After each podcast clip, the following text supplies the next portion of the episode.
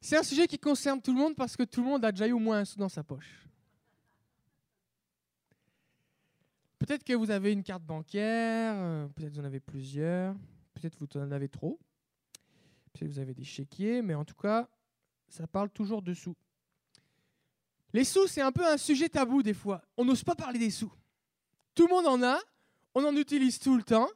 Quand on n'en a pas, on y pense tout le temps. Des fois, on en a trop, mais moi, ça m'est jamais trop arrivé vraiment là. Mais même les gens qui ont trop de sous, c'est un sujet parce qu'ils doivent réfléchir qu'est-ce qu'ils vont faire avec tous leurs sous.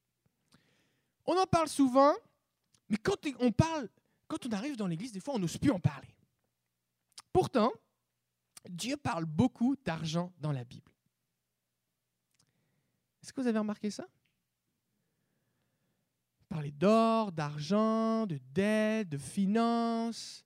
Il parlait de gestion, il parlait de sagesse, de cupidité, de, contentement, de dépenser, de gagner, de travailler, d'être honnête, toutes ces choses-là.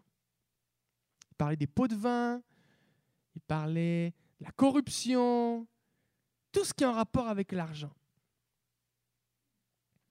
Et la première raison pour laquelle Dieu eh parle beaucoup de l'argent, c'est parce que l'argent peut amener beaucoup de problèmes, et en général des gros problèmes.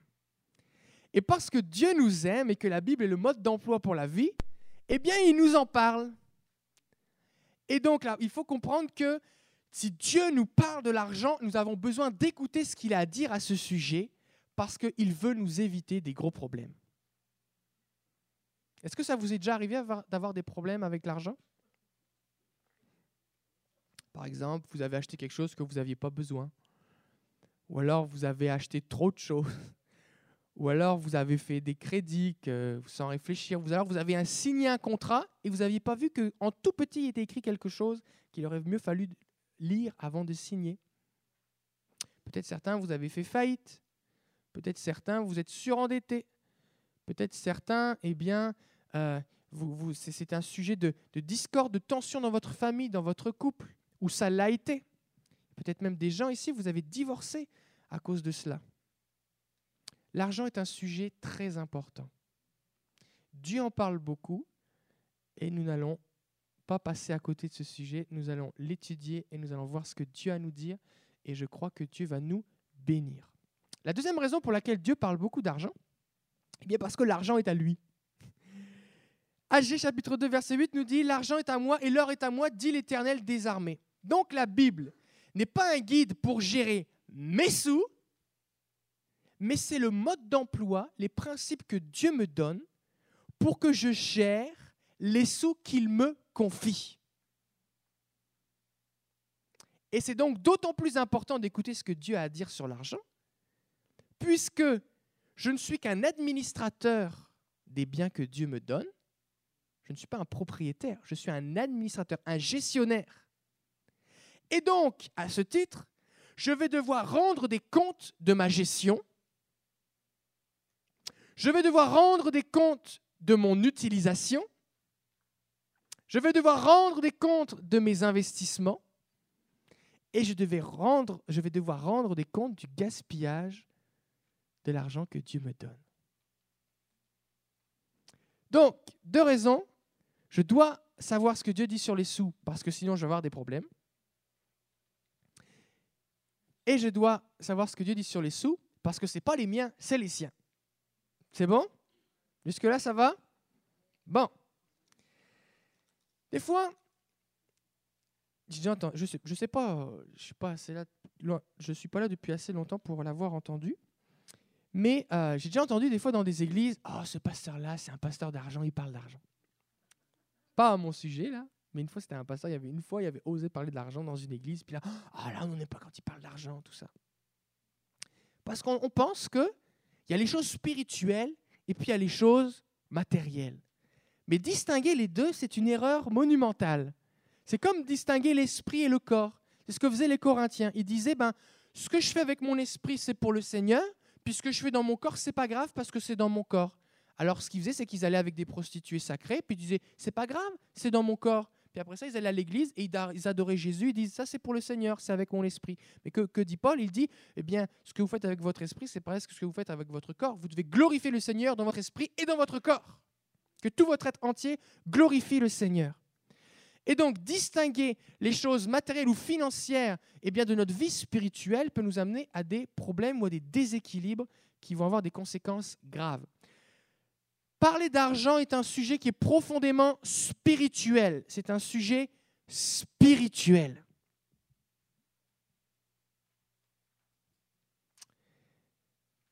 Notre relation à l'argent la façon dont nous le gérons, toutes ces choses-là, a un impact dans notre vie spirituelle.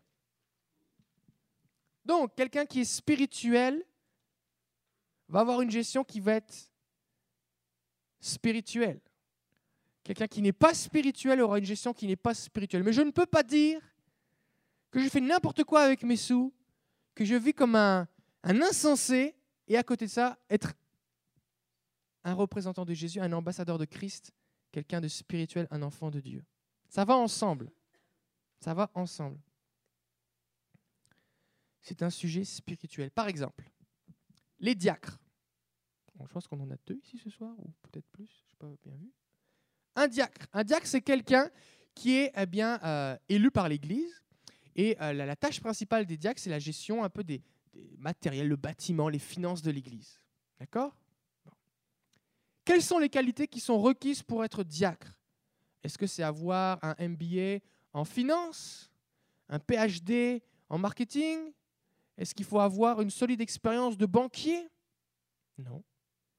Les compétences qui sont requises dans la Bible pour être diacre sont des compétences spirituelles. On demande que ce soit des hommes, des hommes et des femmes remplis de l'esprit, ayant un bon témoignage, et sachant aussi bien gérer leurs finances personnelles et leur famille. Et la raison est la suivante, c'est parce que tout ce qui concerne les finances et le matériel est profondément spirituel. Quelqu'un de vraiment spirituel, ah oui, peut avoir la tête dans le ciel, mais il a les pieds bien sur terre. Des fois, on a vu des gens déséquilibrés concernant leurs finances, avec des expressions du genre le Seigneur pourvoira, on verra bien, et puis prendre des décisions inconsidérées, et c'était à la honte, à leur propre honte. Et il est important que nous soyons des gens équilibrés. Donc, les finances, c'est un sujet qui est profondément spirituel. Tout d'abord, parce que cela peut amener la bénédiction ou la malédiction dans notre vie. Il y en a qui préfèrent la bénédiction ici? Je pense, hein Mais des fois, on fait des choses qui amènent la bénédiction du Seigneur. Je ne comprends pas qu'est-ce qui m'arrive. Mais on fait des choses qui entraînent des conséquences. Regardez Proverbe 3, 9 à 10. Honore l'Éternel avec tes biens, avec les prémices de tout ton revenu, alors tes greniers seront remplis d'abondance et tes cuivres gorgeront de mou. Là, il y a un signe de bénédiction. Ce n'est pas, pas une série sur donner la dîme, d'accord? Ce n'est pas ça le, thème de la série. Le but, c'est la gestion financière, mais ça, ça en fait partie. Donc, bénédiction en rapport avec la générosité, honorer Dieu, mettre Dieu en premier. Mais regardez, Deutéronome 24. Tu n'opprimeras pas le mercenaire, le pauvre et l'indigent, qu'il soit l'un de tes frères ou l'un des étrangers demeurant dans ton pays, dans tes portes. Tu lui donneras le salaire de sa journée avant le coucher du soleil, car il est pauvre et il lui tarde de le recevoir. Sans cela, il crierait à l'Éternel contre toi, et tu te chargerais d'un péché. Quand on est un employeur, il faut payer ses employés. Quand on est un chrétien, on paye ses factures à l'heure. On ne dit pas attends, je te payerai plus tard. C'est un péché. Alors, il y a des tas, d'autres. Là, c'est une introduction ce soir. C'est un peu une introduction. On va survoler plusieurs sujets. Mais on peut entraîner une malédiction ou se charger d'un péché. Et Dieu peut être amené à devoir faire justice contre nous parce que quelqu'un crie à Dieu, dit Dieu, c'est injuste ce qui m'arrive. Et là, on a beau dire, moi je suis chrétien, tout ça, c'est à nous de payer nos factures, de payer nos employés et de faire les choses correctement. Un mercenaire, c'est quelqu'un qui est payé pour faire une tâche. Euh, par exemple, euh, plus précisément dans le cadre de l'armée, quand euh, une, nation ou un roi eh bien, voyait que son armée était insuffisante, les, gens de son pays pouvaient engager des mercenaires, qui étaient donc des guerriers professionnels, qu'ils payaient à, haut prix euh, afin de faire la guerre pour lui. Il disait, il faut mieux que tu les payes, tes mercenaires, parce que c'est des guerriers professionnels, tu vois. Donc il vaut mieux que tu les payes. Euh, mais même devant Dieu, ça peut être un péché. Donc il y a un impact spirituel. Deuxièmement, notre gestion financière, notre rapport à l'argent, ça révèle notre foi.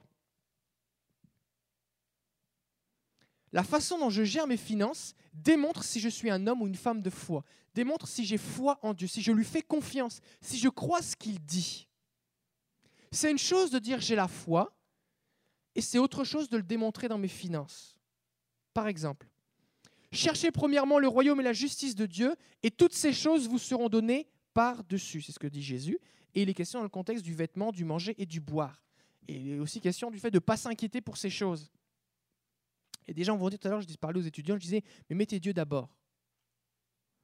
Et notre, notre, notre facilité, notre réaction naturelle, c'est de dire, d'abord je fais mes choses, une fois que je suis sûr que je, suis, que je vais être bien correct, après ça, si il me reste du temps pour Dieu, bah, je donnerai du temps pour Dieu. Mais ça, ça ne marche pas. Il faut avoir la foi de dire, Seigneur, ta parole me dit que si je te mets toi d'abord, tu vas me donner tout le reste par-dessus. Je commence ma journée avec toi, Seigneur. Je t'honore dans mes finances, dans mon temps. Je te mets toi d'abord. Seigneur, j'ai soif d'être dans ta présence plus que d'obtenir une augmentation. J'ai soif d'être avec toi plus que toute autre chose, que de faire euh, marcher ma business ou peu importe. Je décide, Seigneur, de marcher dans l'intégrité, de ne pas travailler au noir, de t'honorer. Je te mets toi d'abord. Et alors que je travaille et que je fais les choses correctement, toi, tu vas pourvoir à mes besoins et je n'aurai pas à m'inquiéter. La foi. La foi, ce n'est pas dire j'ai la foi. La foi, c'est faire ce que Dieu dit. Dieu dit, mettez-moi d'abord en premier, vous n'aurez pas à vous inquiéter. Je peux dire que je le crois, mais tant que je ne le fais pas, je n'ai pas la foi. La foi est vaine si elle n'agit pas. La foi est morte sans les œuvres. La foi est morte si elle n'est pas mise en action. La foi, c'est quelque chose qui se démontre. Hébreu 11 nous dit que la foi est une démonstration. Donc si j'ai la foi en Dieu, je fais ce qu'il dit concernant les finances. Parce que je crois que ce qu'il dit, c'est la vérité. Quelqu'un, des fois, va dire, moi j'ai la foi, mais si on, examinait sa gestion financière, on pourrait dire, hmm, je n'ai pas vraiment l'impression que tu as la foi.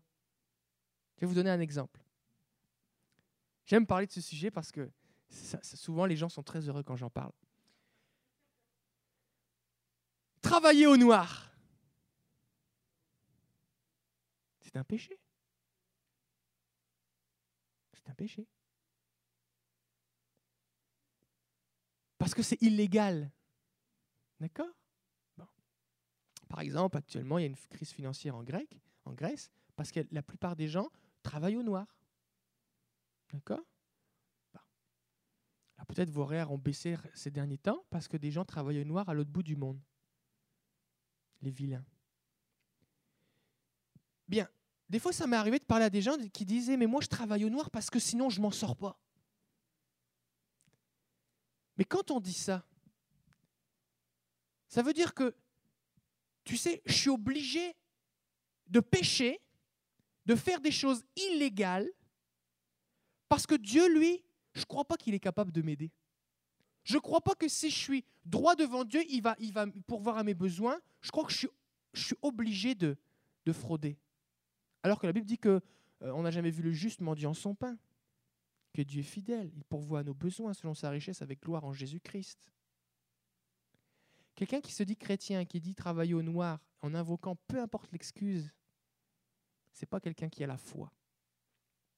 Quelqu'un qui à la foi va dire Seigneur, moi je veux te plaire plus que tout. Alors Seigneur, je vais te faire confiance. Je vais travailler, je vais chercher du travail, je vais déclarer, je vais payer mes taxes, je vais payer mes impôts, je vais déclarer mes revenus, je vais travailler légalement, je vais déclarer ce que je fais. Et Seigneur, c'est pour toi que je le fais. Et oui, je vais payer plus d'impôts et plus de taxes. Mais je crois, Seigneur, que tu bénis le juste. Et peut-être que pendant un temps, je vais gagner moins que mon ami qui travaille au noir, qui a une grosse voiture et une deuxième et un bateau et un chalet, et tout ce qu'on veut. Mais je veux me souvenir, Seigneur, qu'un jour, lui et moi, on va passer devant toi. Et je préfère être dans ma situation, avec Jésus à mes côtés, que dans la sienne, pour être jeté en enfer pour l'éternité. Alors la foi se démontre et s'exprime aussi au niveau de nos finances. Amen. ceux qui sont en train d'écouter sur le CD, vous pouvez dire Amen aussi si vous êtes d'accord. Troisièmement, la foi révèle notre obéissance. Des fois, on chante Seigneur, tout ce que je veux, c'est obéir. C'est te suivre, te servir de tout mon cœur. Ok, c'est bien. Maintenant, quand il s'agit d'argent, est-ce qu'on obéit toujours? Quand il y a de l'argent en jeu, est-ce qu'on obéit toujours? Regardez, un jour, Saül, eh bien, euh, se voit confier une mission par le Seigneur. Samuel lui dit de la part de Dieu, va maintenant, frappe Amalek, qui était un peuple euh, idolâtre, méchant, euh, qui était contre Dieu. Et il dit, dévoué par interdit tout ce qui lui appartient. Ça veut dire couper leur la tête. Tu ne l'épargneras point et tu feras mourir hommes et femmes, enfants, nourrissons, bœufs et brebis, chameaux et ânes.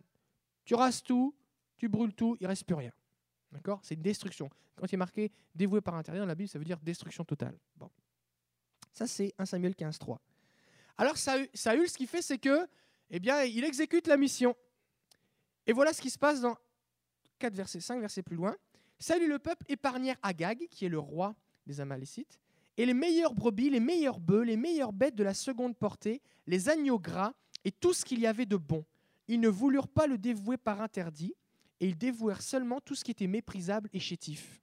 Ils se sont dit, bon, Dieu a dit de tout brûler, mais on pourrait vraiment faire un bon wichoui avec cette bête-là. Alors on va la garder, parce qu'elle a de la valeur. Ce serait dommage, ce serait comme du gaspillage. On passera à côté de quelque chose. Alors on obéit, mais quand, on estime que on pourrait gagner plus, bah on désobéit. Mais ce n'est pas vraiment une désobéissance. Ce qui fait que quand Samuel va venir voir ça, il va dire alors qu'est-ce qui s'est passé? Il va dire on a fait tout ce que tu avais dit. On a, fait tout ce que tu avais dit. Un gros mensonge. Des fois, ça arrive comme ça, qu'on obéit jusqu'à ce que ça nous coûte quelque chose. Et quand ça commence à nous coûter quelque chose, on arrête d'obéir. Et on se met à inventer nos propres règles. Mais ça, ça ne marche pas. Soit on obéit, soit on désobéit. Il n'y a pas de entre deux. Et, le sujet des finances, c'est vraiment le bon sujet. Comme par exemple quand on travaille au noir, ou qu'on ne paye pas ses taxes, ou qu'on vous propose de ne pas faire de facture en payant cash. C'est un péché c'est mal. Un chrétien doit marcher dans la droiture. Si on veut la faveur de Dieu, la bénédiction de Dieu, on doit obéir à Dieu. Un jour, j'ai rencontré une dame qui était danseuse, pas dans un ballet ni dans un opéra, pas très habillée.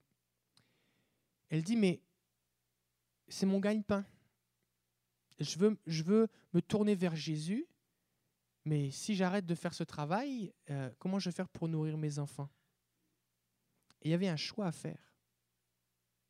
Il a dû décider d'abandonner son métier lucratif, alors qu'elle gagnait peut-être en une ou deux soirées ce que la plupart d'entre nous gagnons en un mois, pour obéir au Seigneur. Et c'est difficile. C'est difficile. J'ai un ami, qui était dealer vendait de la drogue, ou pocheur, on dit ici, pocheur? Pocheur Pocheur. Et puis, vraiment, il, il brassait de l'argent, gagnait beaucoup d'argent, roulait en grosse voiture, tout ça. Et puis, il s'est converti à Jésus.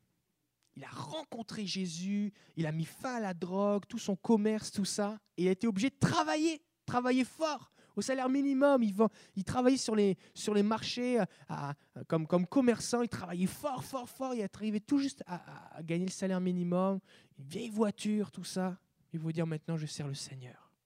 Avant, j'avais toutes ces choses-là, mais j'ai trouvé mieux. J'ai trouvé le trésor qui est Jésus. Est-ce que nous obéissons même quand il s'agit d'argent? Il y a des petites lignes en dessous, peut-être vous pouvez noter une résolution que vous voulez prendre, au cas où vous l'oubliez, pouvez noter, ah, ça, il faut que je paye telle taxe, j'ai oublié de déclarer telle affaire. C'est possible.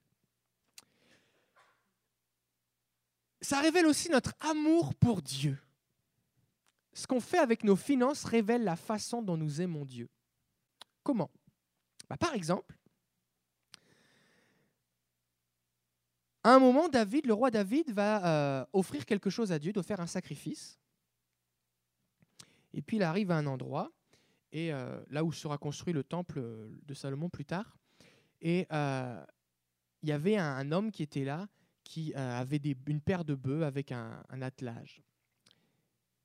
Et donc il décide, David décide d'offrir ces deux bœufs avec l'attelage en offrande à l'Éternel. Et le, propriétaire, vu que c'est le roi, tout ça, il dit bah, Je te les donne. Il dit Non, non. David dit Non, non. Et la raison est la suivante.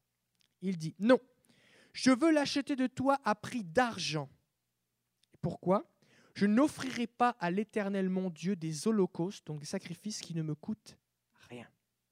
Et David acheta l'air, donc le champ, et les bœufs pour 50 cycles d'argent. Des fois, on offre à Dieu des choses on ne le donnerait même pas à nos petits-enfants.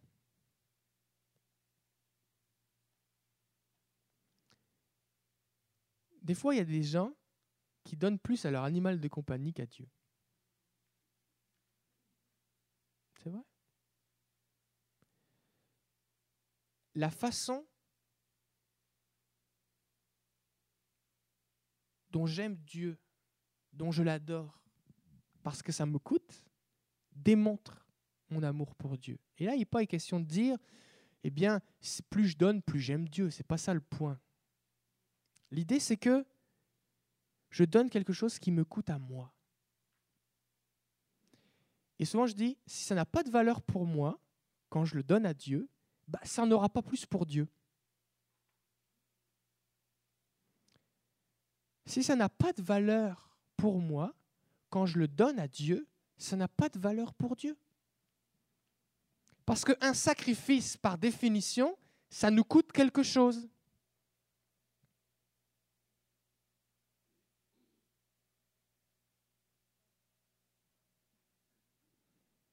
Si je donne à quelqu'un un gant troué, ce n'est pas un sacrifice. Si par exemple, par contre, quelqu'un s'est fait amputer des deux mains et que je lui donne une de mes mains pour qu'il soit greffé, ça c'est un sacrifice. je ne demande pas de nous couper les mains. Hein. Mais est-ce que quand je donne à Dieu quelque chose, ça me coûte quelque chose? Je ne suis pas en train de dire que vous devez manger euh, des toasts avec du beurre de peanut chaque mois parce que vous avez donné à Dieu. Hein. C'est pas ça. Mais est-ce que nous avons une adoration qui nous coûte quelque chose Comme cette femme qui a versé le parfum sur la tête de Jésus, ce parfum de grand prix, qui avait de la valeur?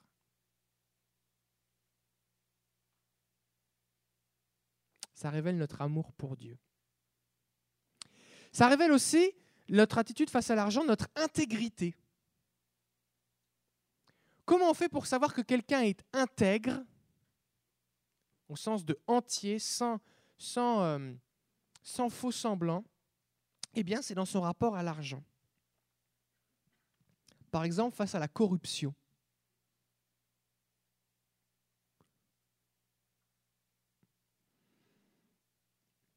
Il y avait un jour Absalom, qui était le fils du roi David, qui s'était rebellé contre lui et qui avait mené la guerre. Et à un moment, Absalom est poursuivi par l'armée de David et puis il est suspendu.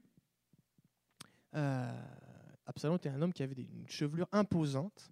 Et alors qu'il était sur son cheval, à un moment, il passe dans la forêt et ses cheveux s'accrochent à un arbre.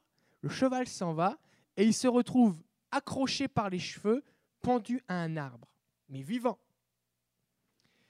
Et là, quelqu'un vient dire à Joab qu'il a vu Absalom suspendu par les cheveux vivant à un arbre.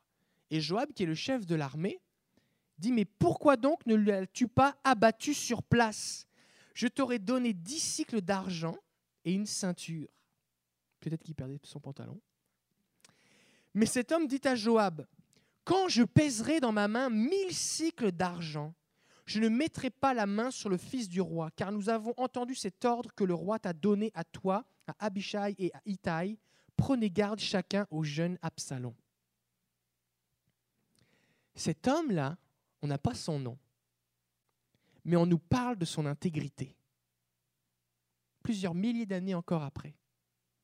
Il aurait eu l'occasion, pour un peu d'argent, pour améliorer l'ordinaire, de faire quelque chose de mal. Mais parce qu'il voulait plaire à Dieu, qu'il a décidé d'obéir, il a dit, mais peu importe l'argent que tu me donnerais, je ne le ferai pas. Est-ce que le bien et le mal pour nous est quelque chose d'absolu ou de relatif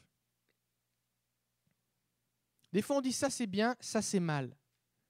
Est-ce que ce serait possible qu'il existe un certain montant d'argent à partir duquel nous sommes prêts à dire que le bien est mal ou que le mal est bien?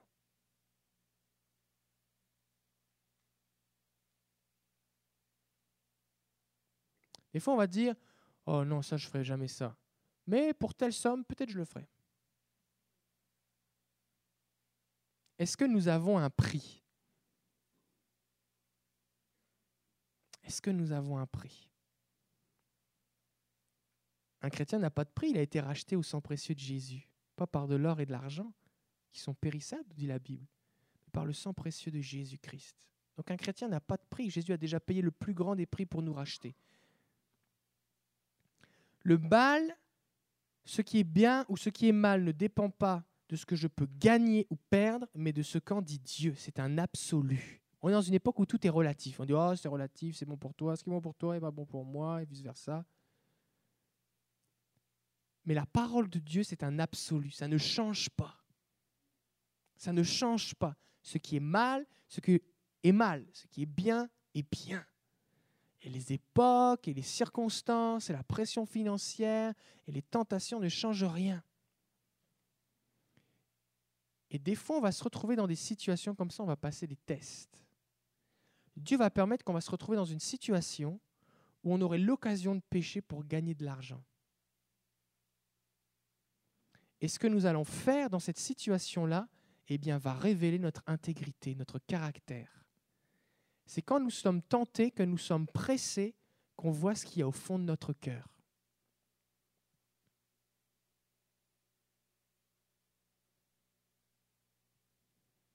La façon dont nous gérons notre argent démontre notre intégrité. Cela démontre aussi notre maturité.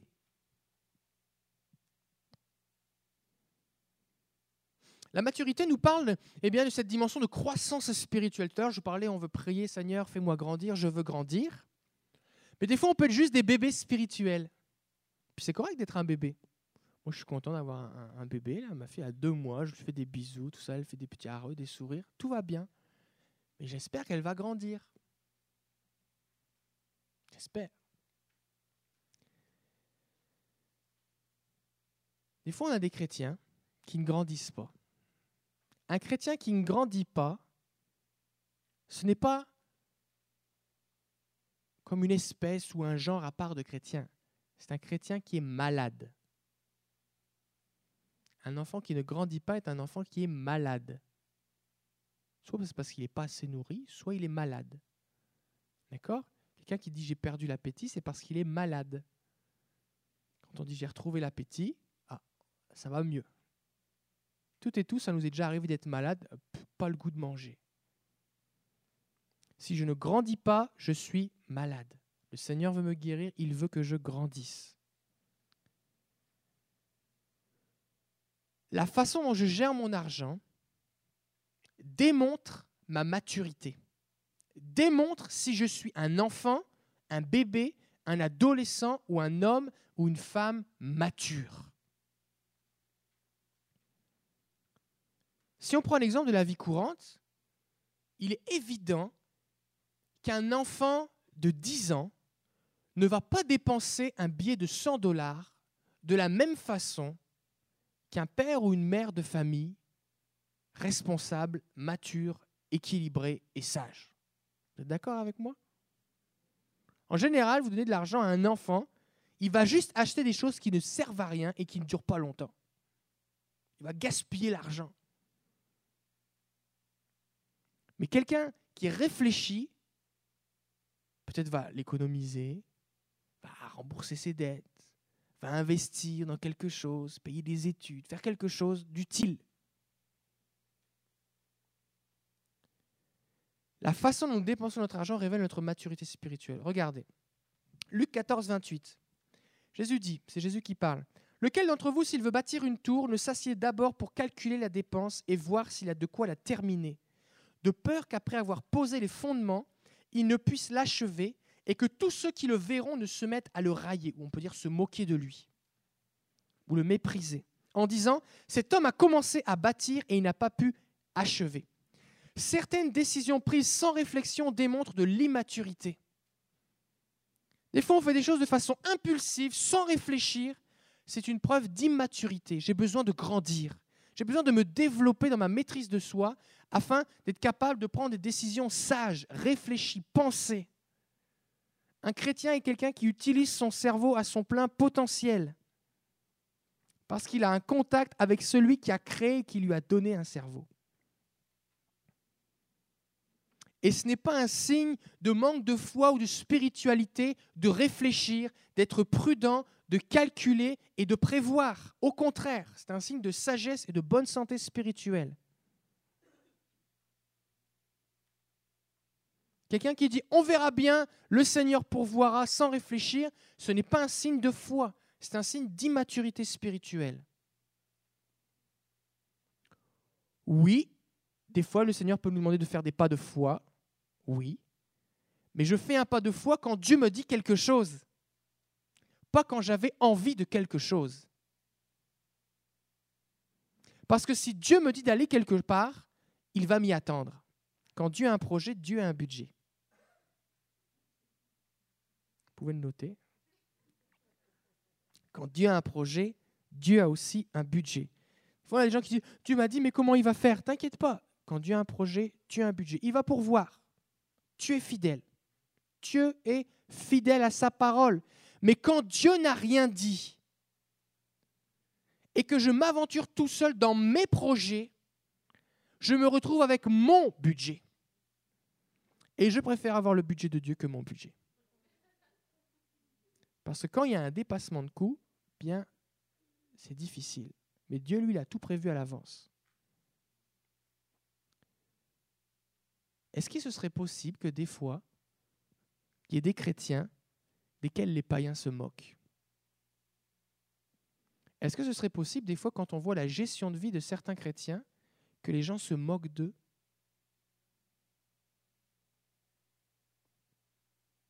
Quand on se moque d'un chrétien à cause de sa vie, eh bien Dieu n'est pas honoré, Dieu n'est pas glorifié.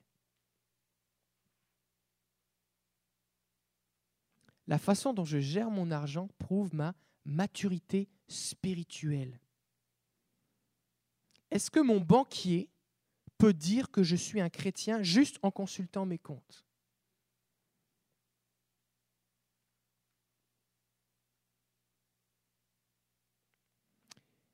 Est-ce que la compagnie qui fait les crédits, Equifax et l'autre, je ne sais plus comment elle s'appelle, euh, c'est ça, je crois, qui fait, Bon. Est-ce que mon historique de crédit démontre que je suis un chrétien? Est-ce que je suis R1 ou R9 Est-ce que R9, ça veut dire euh, tu payes jamais tes factures là? Est-ce que mon propriétaire, si je loue un loyer, est-ce que mon propriétaire sait que je suis un chrétien? Pas parce que j'ai un poisson sur ma voiture, mais parce que je paye mon loyer en totalité et le premier du mois.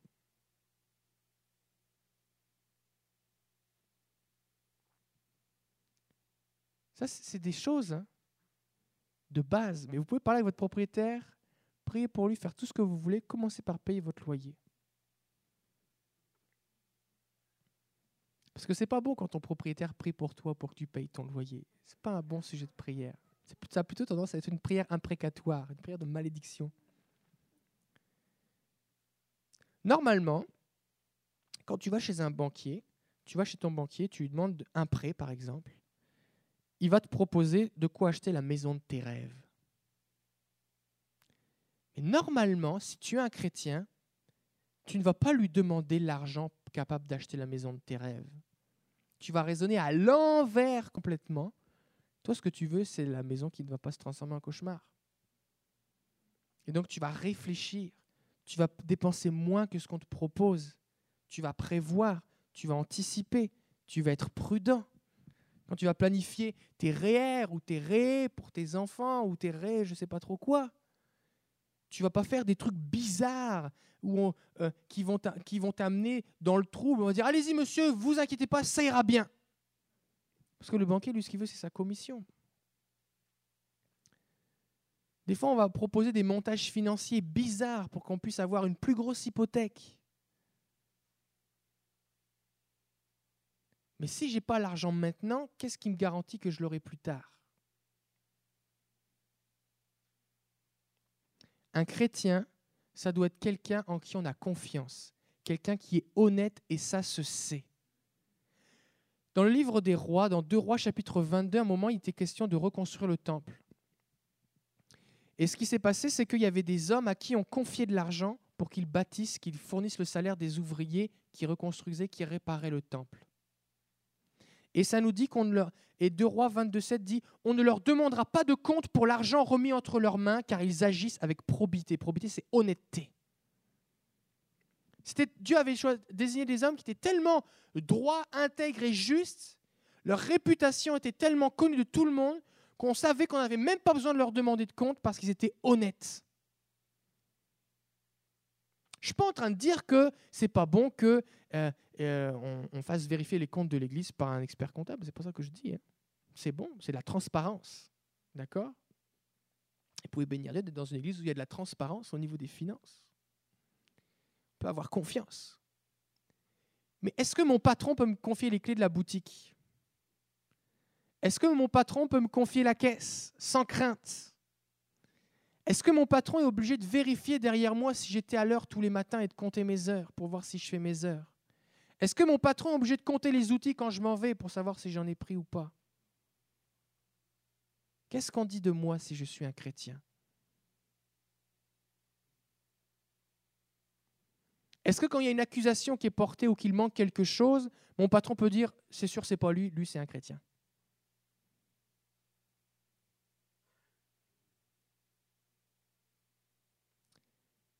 Il est important que nous démontrions notre maturité spirituelle jusque dans nos finances. Parce que si la vie spirituelle, si la transformation que Jésus-Christ a apportée dans notre vie n'a pas atteint notre porte-monnaie, elle n'est pas allée bien loin.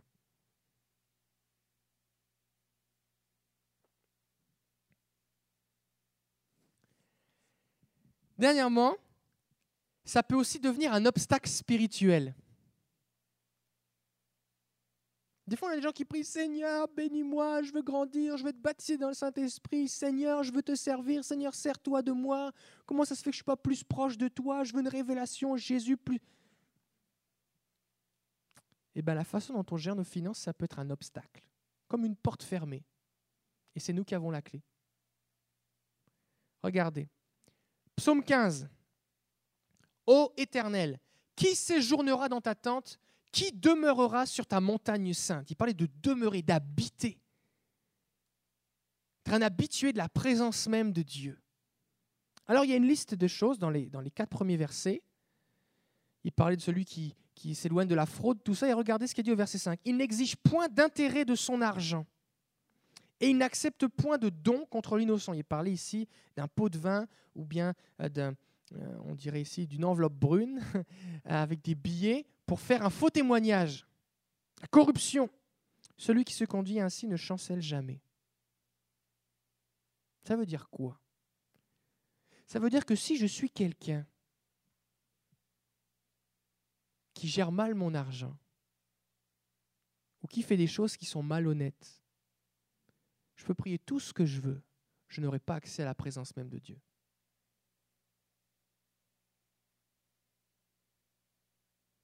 On est dans une société où c'est bientôt plus grave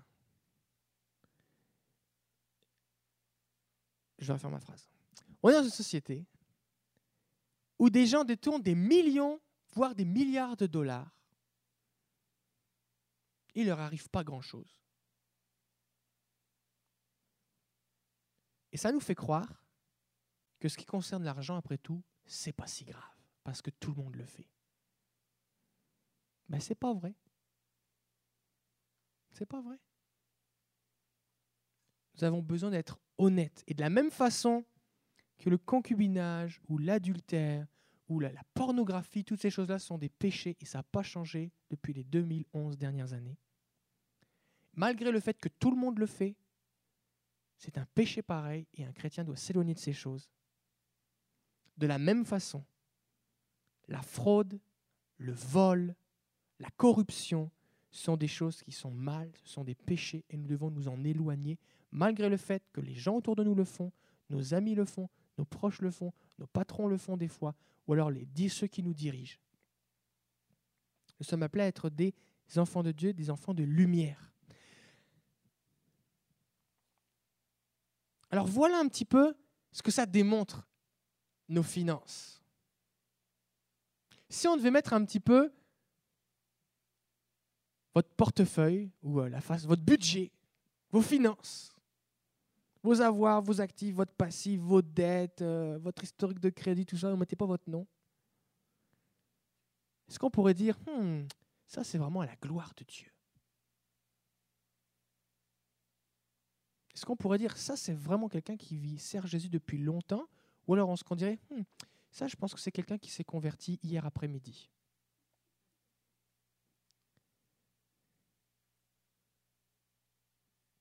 Alors, je vous invite à revenir les semaines prochaines pour pouvoir approfondir le sujet. C'est aussi mon deuxième et dernier point. Bon, il y a eu des sous-points, d'accord, mais c'est ma deuxième partie. C'est un sujet qui est négligé aux conséquences graves, le sujet de l'argent. On a vu que c'était important, c'est un sujet spirituel, mais c'est aussi un sujet que si on néglige, ça peut avoir des conséquences graves. Regardez avec moi. Premièrement, la pauvreté. À cause de la paresse et d'une mauvaise gestion. La Bible nous parle beaucoup de la valeur du travail et de l'effort. Et le paresseux aura tendance à avoir recours à des stratagèmes dangereux pour gagner de l'argent facilement et rapidement. Et la Bible nous met en garde contre le paresseux. J'étais étonné tout à l'heure alors que je recherchais le nombre de fois qu'il y a des mises en garde contre la paresse et contre le paresseux. Un notamment, Proverbe 21-25, les désirs du paresseux le tuent, parce que ses mains refusent de travailler. Pauvreté matérielle. La Bible dit dans le Nouveau Testament, dans Thessalonicien, je pense, que celui qui refuse de travailler ne mange pas non plus.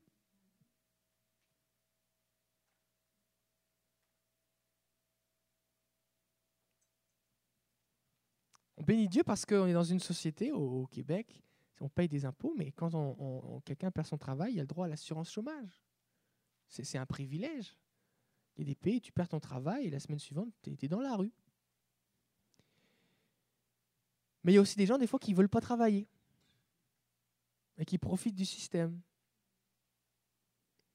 Et un chrétien ne doit pas être quelqu'un qui se repose sur un système. Je ne suis pas en train de dire que les gens qui reçoivent de l'aide sociale sont des gens qui profitent du système. Parce que la Bible nous dit que nous devons prendre soin du pauvre. Et Dieu avait inventé eh bien, la plupart des aides sociales avant même que ça existe. Les allocations familiales, quand Marie a accouché, les, rois mages sont arrivés avec de l'or, de l'encens de et de la myrrhe. Et là, ils ont eu tout ce qu'il faut pour le voyage. La Bible nous parle que eh bien, Dieu avait prévu le système du glanage afin que le pauvre puisse passer derrière la récolte et se nourrir. La Bible nous parle à quel point il était important de prendre soin de l'étranger, de veiller sur lui. Donc Dieu, Dieu il n'a pas de problème avec l'assistance sociale. Mais Dieu dit qu'on ne doit pas devenir ou se maintenir comme des assistés. Par paresse. Mais aussi, ça peut être une pauvreté spirituelle. On entend souvent parler de la parabole des talents, et souvent, parce que dans le français, euh, le mot talent en rapport avec un don ou une capacité, c'est le même mot, c'est un homonyme. Mais en fait, le mot talent, ça signifie une somme d'argent. Un talent, un talent d'or ou d'argent, c'était une pièce qui avait une somme colossal, c'était énormément d'argent. D'accord? Alors pour nous, c'est le même mot que tu as du talent. tu sais bien chanter, tu as du talent, ou tu sais bien danser, tu as du talent, mais ça n'a rien à voir. Ça concernait de l'argent. Vous connaissez l'histoire, parabole de Jésus, il y avait trois personnes, un qui, le serviteur, le maître donne beaucoup d'argent, l'autre un peu moins, le troisième, il lui en donne qu'un de talent. Il y en a un qui fait prospérer, il gagne le double, le deuxième gagne le double aussi, et puis le dernier, ce qu'il fait, c'est qu'il l'enterre. Et regardez ce que lui dit le serviteur, le maître, c'est intéressant. Il lui dit, son maître lui répondit, serviteur méchant et paresseux. Tu savais que je moissonne où je n'ai pas semé, que j'amasse où je n'ai pas vanné. Il te fallait donc remettre mon argent au banquier, et à mon retour, je retirerai ce qui est à moi avec un intérêt. Et regardez ce que dit le maître. ôtez-lui donc le talent et donnez-le à celui qui a les dix talents. Car on donnera à celui qui a, et il sera dans l'abondance, mais à celui qui n'a pas, on notera même ce qu'il a. Et le serviteur inutile, jetez-le dans les ténèbres du dehors, où il y a des pleurs et des grincements de dents. Cet homme a été paresseux dans sa gestion de ses ressources. Et tout à l'heure, on a vu que mes sous, ce n'est pas mes sous, mes sous, c'est les sous de Dieu qu'il m'a confiés. D'accord?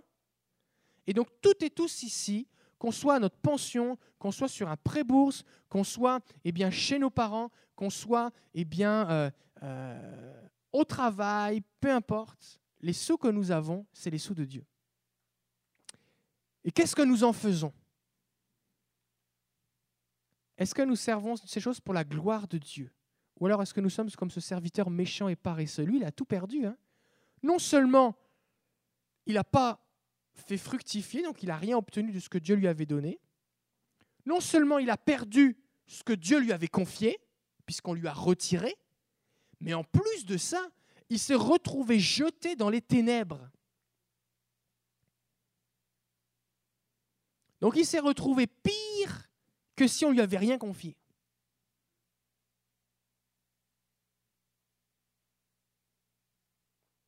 Pauvreté spirituelle, on en parlera plus tard. Aussi, il y a l'esclavage de l'endettement. L'endettement peut devenir un esclavage. La Bible dit que celui qui emprunte est esclave de celui qui prête. Et regardez ce verset dans Habacuc. Habacuc chapitre 2 versets 5 à 7. Regardez bien. Pareil à celui qui est ivre et arrogant, l'orgueilleux ne demeure pas tranquille. Il élargit sa bouche comme le séjour des morts. Il est insatiable comme la mort. Il attire à lui toutes les nations. Il assemble auprès de lui tous les peuples. Ne sera-t-il pas pour tous un sujet de sarcasme ou de, moquerie, de raillerie et d'énigme? On dira Malheur à celui qui accumule ce qui n'est pas à lui. Jusqu'à quand? Malheur à celui qui augmente le fardeau de ses dettes. Tes créanciers ne se lèveront-ils pas soudain? Tes oppresseurs ne se réveilleront-ils pas Et tu deviendras leur proie, comme un animal traqué par un prédateur quand je m'endette et que j'en rajoute, que je, j'en veux toujours plus et toujours plus et toujours plus, un moment, je finirai écrasé par le fardeau des dettes. Et la raison pour laquelle Dieu nous met en garde contre l'endettement, c'est parce que c'est dangereux. C'est dangereux. Et tout le monde le sait, mais il y en a peu qui prennent cet avertissement au sérieux. La preuve que c'est qu'actuellement des nations entières sont des troubles incroyables à cause de l'endettement des dirigeants. Et on aura l'occasion d'en reparler. La Bible nous met en garde aussi contre le stress de la pression financière. Il y a quoi de plus stressant que de recevoir une lettre d'huissier, de ne pas savoir si demain tu vas pouvoir dormir dans ton lit? Il y a peut-être des gens à qui c'est déjà arrivé. Matthieu 18, 25. Comme il n'avait pas de quoi payer, son maître ordonna qu'il soit vendu, lui, sa femme, ses enfants et tout ce qu'il avait, et que la dette soit acquittée. Dieu ne veut pas qu'on soit vendu. Dieu ne veut pas qu'on soit dans la détresse financière. Dieu ne veut pas que nos enfants ou nos petits-enfants ou nos conjoints se posent la question de est-ce qu'ils vont manger demain parce qu'il y a des décisions qui ont été inconsidérées. Dieu veut nous mettre en garde aussi contre les inquiétudes et les soucis. Jésus dit, c'est pourquoi je vous dis, ne vous inquiétez pas pour votre vie, de ce que vous mangerez, ni pour votre corps, de quoi vous serez vêtu. La vie n'est-elle pas plus que la nourriture et le corps plus que le vêtement? Et pour ça, qu'est-ce qu'il faut faire? Cherchez d'abord le royaume de Dieu, sa justice, comme on l'a vu tout à l'heure. Donc Dieu veut nous mettre en garde des soucis Dieu veut nous mettre en garde aussi contre le divorce. Est-ce que vous savez que la mauvaise gestion financière est l'une des cinq principales causes de divorce?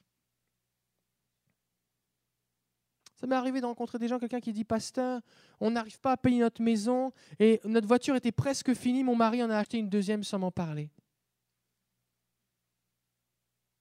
Je ne sais pas si je vais rester avec lui. Parce qu'on a trois enfants, comment on va faire?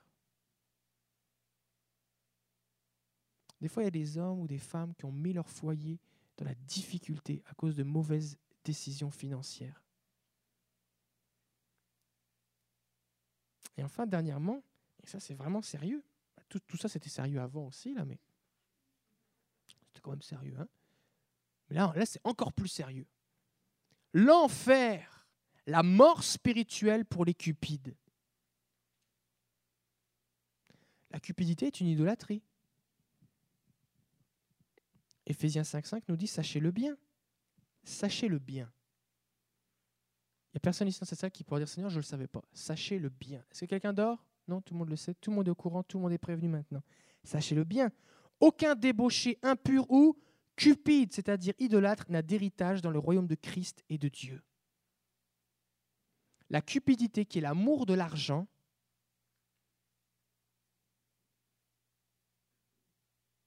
nous emmène en enfer. Quelqu'un va dire oui, mais ça, c'est bon pour les païens. Moi, j'ai connu Jésus. Regardez, Luc 8, 14. La semence tombée au milieu des ronces représente ceux qui ont écouté. C'est un passé composé, c'est du passé. Ils ont écouté la parole de Dieu. Mais en cours de route, et nous on se souvient qu'on est sur une route, on est sur un chemin qui mène à la vie éternelle. On a choisi le chemin étroit qui mène à la vie, mais on est encore sur le chemin. Mais en cours de route, les soucis quotidiens, la soif des richesses et l'appel des plaisirs du monde étouffent la jeune plante de sorte qu'elle ne parvient pas à maturité et ne donne pas de fruits. C'est la version parole vivante que je recommande très fortement d'ailleurs. C'est possible que je serve le Seigneur, que je lise la Bible, que je sois un enfant de Dieu et que je laisse par négligence, la cupidité, la soif des richesses s'installer dans mon cœur au point que cela étouffe la parole de Dieu et que je me retrouve en enfer à côté de celui qui a été cupide toute sa vie, qui n'a jamais rien voulu savoir de Jésus. Mes frères et sœurs, c'est un avertissement solennel et sérieux.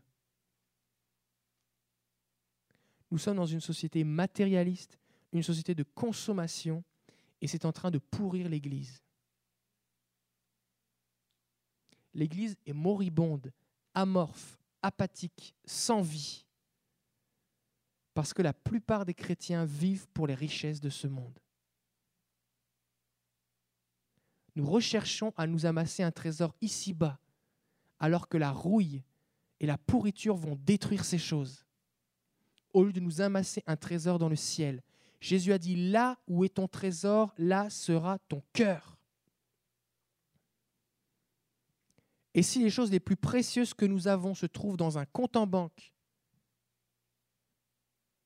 quelque part dans notre garage ou sous notre toit, nous sommes pauvres et malheureux. Nous sommes comme ces gens dans l'Apocalypse, dans l'église de Laodicée, qui disent je suis, je suis riche, et Jésus dit tu es pauvre, aveugle et nu.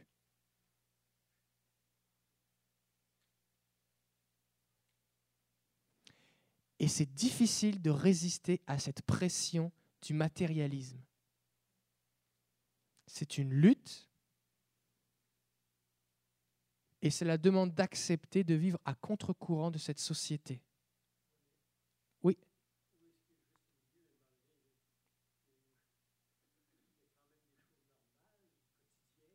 Alors, je ne suis pas en train de dire qu'il faut vivre comme un ascète. D'accord je, je vais en reparler un petit peu après. Mais effectivement, il faut un équilibre. Mais Jésus ne dit pas, si tu n'as rien, alors tu es sauvé. C'est pas ça qu'il dit. Il dit, là où est ton trésor, là où sera ton cœur. Tu peux avoir un trésor, puis avoir d'autres choses à côté. Ton trésor, c'est ce qui est le plus important. Ton trésor, c'est ta maison brûle, tu retournes dans la maison pour rechercher ton trésor.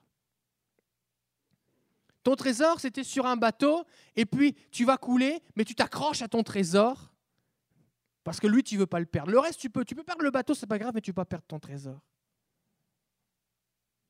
Ton trésor, c'est des fois, comme une fois j'avais vu dans un film, une femme qui se demandait si, euh, si son homme l'aimait vraiment, et puis il y a une alarme incendie qui se déclenche. Il ne s'occupe absolument pas d'elle ou des enfants. La seule chose qui l'intéresse, c'est son trésor. Son cellulaire, son, son laptop, son appareil photo, toutes ces choses, toutes ces choses, et toutes ces choses, et il met tout dans un gros sac et il s'en va. Et la femme est là, elle reste là, et il part sans lui. Il part sans elle, pardon. Ton trésor, c'est ce qui est plus important que tout. Et la Bible nous dit que notre trésor, ça doit être Jésus. Si Jésus est mon trésor, alors je peux avoir même un bateau ou ce que vous voulez. C'est pas ça le problème. Dieu n'a rien contre les bateaux. Les disciples, c'était des pêcheurs. Jésus a pris le bateau souvent. Comprenez? Le point, c'est pas de savoir s'il faut, on a le droit ou pas d'avoir un chalet. Le point n'est pas de savoir si je peux avoir une voiture qui me plaît. La question, c'est où est mon trésor? Et plutôt que de dire, moi je suis un chrétien, regarde où est ton trésor. Et si mon trésor, je me rends compte que ce n'est pas Jésus, j'ai un problème. Et des fois, on a, entendu des, enseignements qui disent qu'un chrétien doit être pauvre. C'est une hérésie, ce n'est pas marqué nulle part dans la Bible. Des fois, on va entendre des gens qui disent un chrétien doit être riche, parce que l'or et l'argent appartiennent à Dieu. Alors vous devez rechercher la prospérité. Si vous êtes pauvre, c'est parce que vous n'avez pas la foi. C'est encore une hérésie, une folie des fausses doctrines de l'évangile de la prospérité qui a fait tellement de tort à l'évangile. L'enseignement biblique, c'est quoi? C'est que Dieu va pourvoir à mes besoins, mais il doit être en premier dans ma vie. Il va falloir que je travaille, que je prie, que je sois honnête, que je sois intègre et que je lui fasse confiance. Mais je vais devoir prier cette prière comme le psalmiste qui va dire, Seigneur, permets que j'ai suffisamment de quoi vivre, afin que je ne sois pas dans la pauvreté, que je lève le poing contre toi, que j'en sois amené à voler des choses. Mais ne permets pas que je sois trop riche non plus, afin que j'oublie qui tu es.